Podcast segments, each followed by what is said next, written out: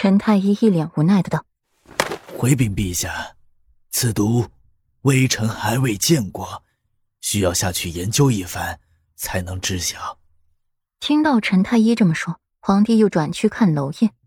国师，你可知裴世子是中了何种毒药？娄烨走近，要给裴玉探脉。顾阮下意识的去挡，随后发觉不妥，尴尬的朝娄烨笑笑。裴玉启唇为顾阮解围：“内子怕生，一时无礼国师，还请国师见谅。”一边说，一边伸出另一只手给刘烨。众目睽睽，裴玉是不怕的，只是他觉得自己这个小妻子有些怕娄烨。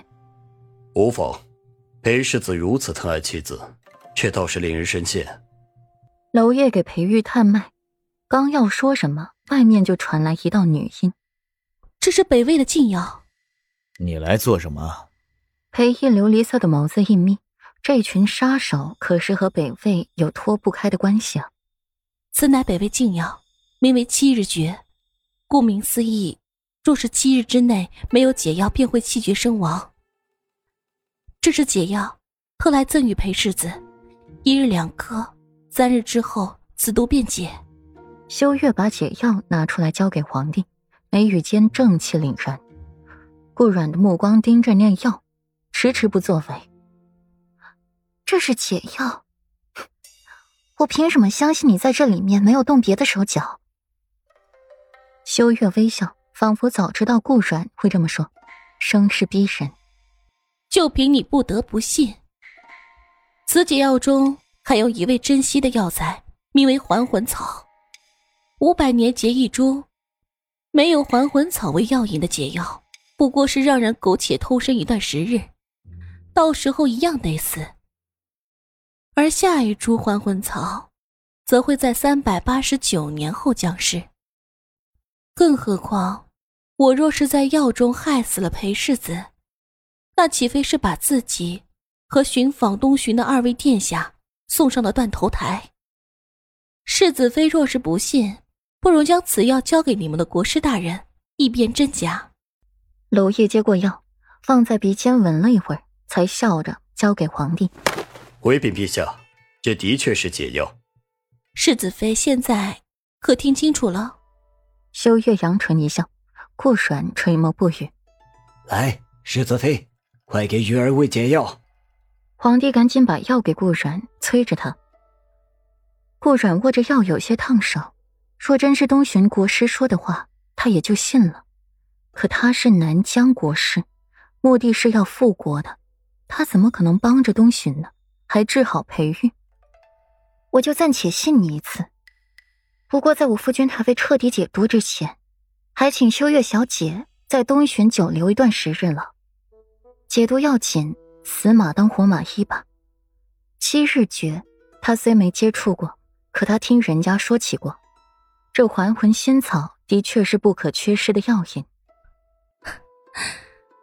这是自然。不仅是修月，连同本国的二位殿下，亦不会离开东巡一步。得了修月的话，顾阮才给裴玉喂药。